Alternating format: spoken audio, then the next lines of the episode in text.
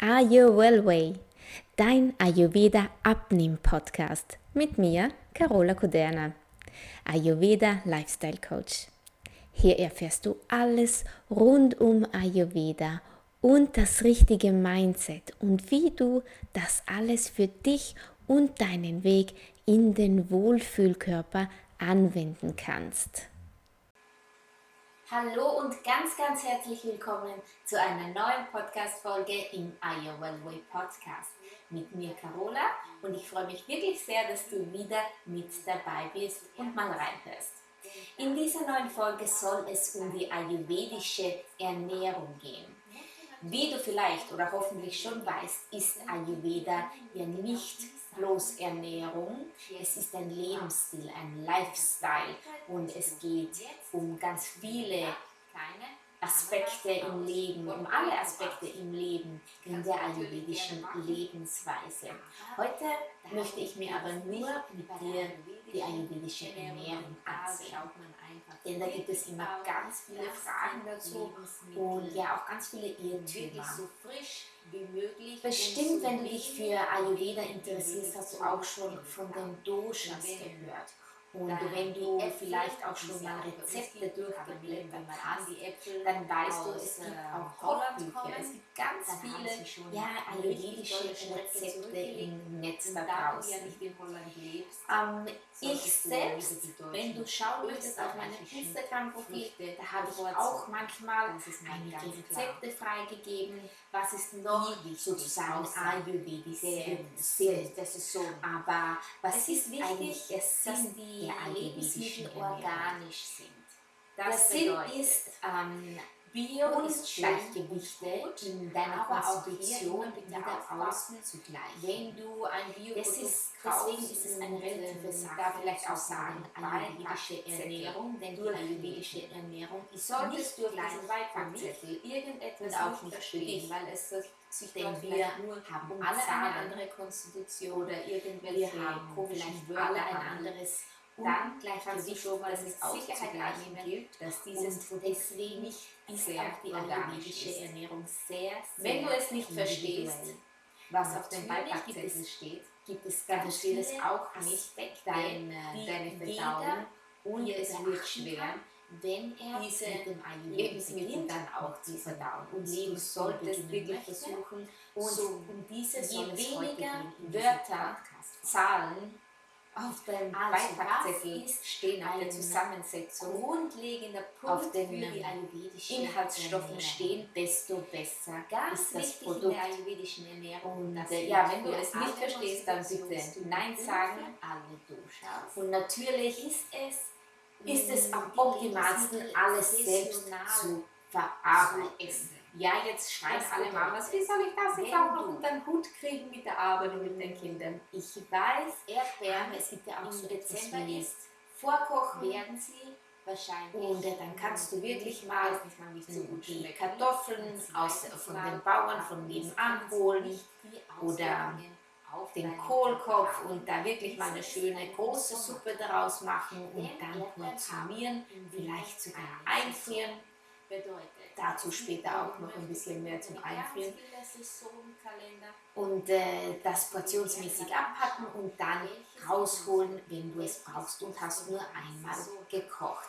Aber so hast du am wenigsten auf deinen Zutatenlisten stehen, auf deinen Inhaltsstoffen stehen, wenn du alles selbst verkochst und äh, dann so wenig wie möglich an äh, Zusatzstoffen dazu gibst, das ist ayurvedische Ernährung und das ist gut für dein Agni, deine Verdauungsfeuer und deinen Körper natürlich. Dann müssen wir natürlich auch noch bei der ayurvedischen Ernährung über die Ayurveda No-Gos sprechen. Die Ayurveda No-Gos, wie ich sie so gerne nenne, sind Nahrungsmittelkombinationen, die dein Agni, also dein Verdauungsfeuer, nicht gut verarbeiten kann.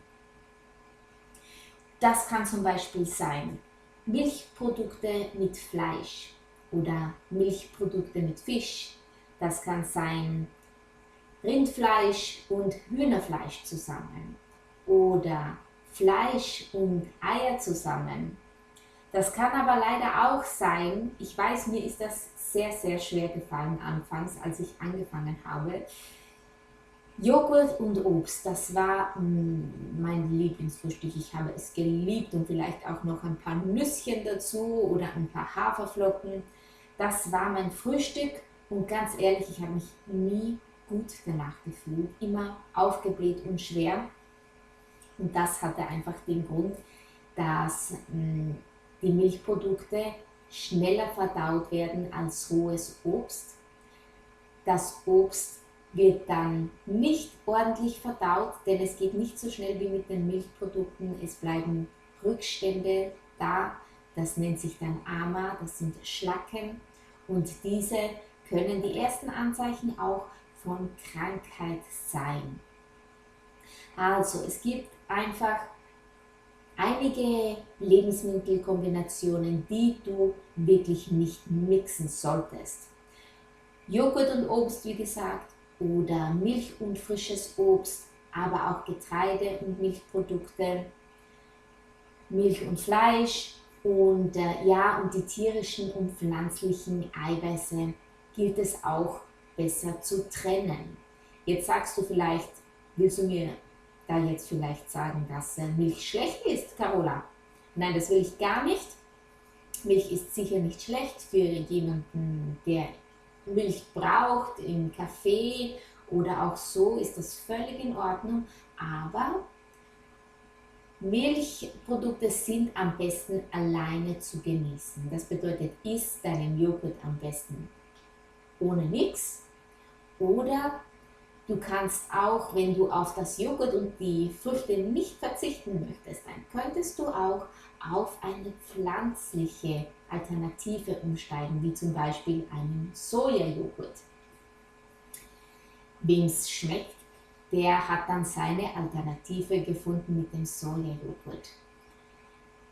Und was ist der nächste Punkt in der ayurvedischen Ernährung? Das ist es einfach mal auf deinen Körper zu hören. Auf deinen Körper zu hören, wie fühlt er sich nach einer Mahlzeit. Ich habe dir vorhin gesagt, ich habe früher, ich habe mein Frühstück geliebt, mein Joghurt mit Nüssen und, und frischem Obst drinnen. Trotzdem war es so, dass ich mich später schwer gefühlt habe, manchmal sogar Blähungen und ich das eigentlich gar nicht so gut vertragen habe. Trotzdem hatte ich das jeden Tag gegessen und weil es mir geschmeckt hat, aber ich habe es einfach nicht sehr gut vertragen bis ich dann auf den Ayurveda gestoßen bin und da dann einfach gelernt habe, hey, das ist eine ganz komische Kombination, wie ich da gemacht habe. Und vielleicht sollte ich daran mal jetzt noch arbeiten. Und das habe ich dann auch gemacht. Denn jetzt gibt es äh, gedünstetes Gemüse bei mir zum Frühstück mit, äh, ja, mit vielen Gewürzen oder ein schönes Porridge. Jetzt geht es mir viel besser. Ich bin viel leichter morgens und auch mein Stoffwechsel wird optimal dadurch angeregt. Und äh, ja, gehen wir weiter auch gleich mit dem Stoffwechsel. Denn was die ayurvedische Ernährung einfach bezweckt, was ähm, der Clou ist hinter dem Ganzen, warum du das so tun solltest, ist, weil äh, der Dreh- und Angelpunkt ist unsere Verdauung, ist unser Agni, das Verdauungsfeuer. Das Verdauungsfeuer ist dazu da, Nährstoffe aus der Nahrung zu ziehen und sie dann wieder in dein Gewebe einzuarbeiten. Die Aufgabe des Agnis ist aber nicht nur deine Nahrung zu verdauen und auszumisten zwischen Abfallstoffen und den guten Nährstoffen, Nein, es ist auch dazu da, deine Gedanken, deine Emotionen, deine Gefühle zu verwerten. Und äh, weil dieses Agni auf so vielen Basen, auf so vielen Stockwerken unterwegs ist, ist es wichtig, ihm zu helfen. Es ist wichtig, wirklich zu versuchen, alles vollständig zu verdauen, denn wenn von der Nahrung Rückstände da bleiben, das wäre dann das Ama, unsere Schlacken, die dann meistens da sind. und diese verursachen dann ein Ungleichgewicht in unserem Körper. Warm zu trinken und warm zu essen ist der nächste Tipp, der nächste große Tipp für alle Duschers und für, für, für Anfänger und Fortgeschrittene, warm zu trinken und zu essen. Denn so hilfst du dem Agni besser zu verdauen. Agnis Aufgabe ist es, die Nahrung, die du zu dir genommen hast, auf eine gewisse Temperatur zu erhitzen und so kannst du dir vorstellen, wieder zu verbrennen und die guten Nährstoffe dann rauszufiltern. Du kannst ihm aber einen großen Gefallen tun, indem du warmes Wasser trinkst. Denn so muss Agni das, warme, das kalte Wasser nicht mehr aufhitzen, um es auf Körpertemperatur zu bringen. Das heißt, du nimmst ihn schon mal ein großes, großes Stück Arbeit hier ab. Und das gleiche gilt natürlich auch für das Essen. Wenn du einen rohen Salat isst, kannst du gerne machen, wenn du ganz viel Bitter hast. Oder mal auch zur Mittagszeit ist überhaupt kein Problem. Aber wenn du den Salat abends isst, vielleicht noch mit einer Joghurtdressing oder so drüber und Ei und Hühnerstreifen drinnen, dann sind das erstens mal Nahrungsmittelkombinationen, die gar nicht passen, weil sie unterschiedlich lang verdaut werden. Und äh, dann ist natürlich zum nächsten auch noch der rohe Zustand von Salat, der abends vor allen Dingen wirklich nicht mehr gut verdaut werden kann. Denn du musst dir vorstellen, Agni muss ja vorher alles auf, äh, auf Temperatur bringen und dann zerkochen, unter Anführungszeichen, zerkochen in deinem Magen noch, bis es dann schlussendlich weiterverarbeitet werden kann.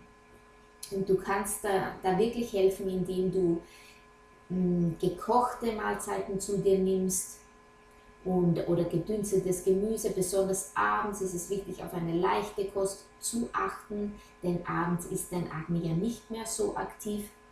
Und äh, es ist, du hilfst einfach deinem Agni ganz, ganz irrsinnig gut, indem du wirklich gekochtes zu dir nimmst. Und das ist natürlich auch ein ganz guter Tipp für alle, die ein paar Kilos verlieren möchten, die, die da wirklich ihren Stoffwechsel etwas anregen möchten. Gekochtes, viele Suppen, viel Flüssigkeit und Regel Nummer eins: warm, alles warm.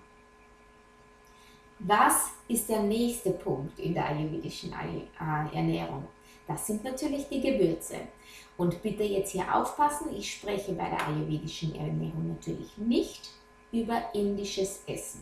Natürlich, Ayurveda kommt aus Indien, aber das bedeutet nicht, dass wir hier von indischen Rezepten oder indischen Mahlzeiten sprechen. Nein, es kommt aus Indien, denn auch äh, im indischen Essen hast du bestimmt schon einiges äh, vielleicht nicht so gut vertragen könnte sein, wenn du Schaf zum Beispiel nicht so gut verträgst, wie es bei mir ja auch der Fall ist. Ähm, also wirklich, äh, es ist nicht indisches Essen, aber man sollte schon die Gewürze benutzen. Gewürze, warum? Denn die Gewürze helfen auch wieder unserem Agni. Also alles dreht sich immer nur im Kreis um unser Agni. Die Gewürze, auch wenn es mal ein bisschen schärfer ist, können sehr, sehr gut unserer Verdauung und unserem Agni helfen. Und äh, bei den Gewürzen ist äh, zum Beispiel äh, Kardamom ganz, ganz gut, wer es eher süß möchte, oder Zimt. Oder wer es ein bisschen herber oder schärfer möchte, gibt es auch äh, Kurkuma mit etwas schwarzem Pfeffer. Die Kombination ist ganz gut und sollte immer zusammen eingenommen werden. Kurkuma mit schwarzem Pfeffer. Aber für die Verdauung auch ganz toll ist natürlich der Kreuzkümmel. Fenchel ist sehr gut. Und äh, ja, da darfst du wirklich experimentieren, was dir gut tut, was dir schmeckt an Gewürzen.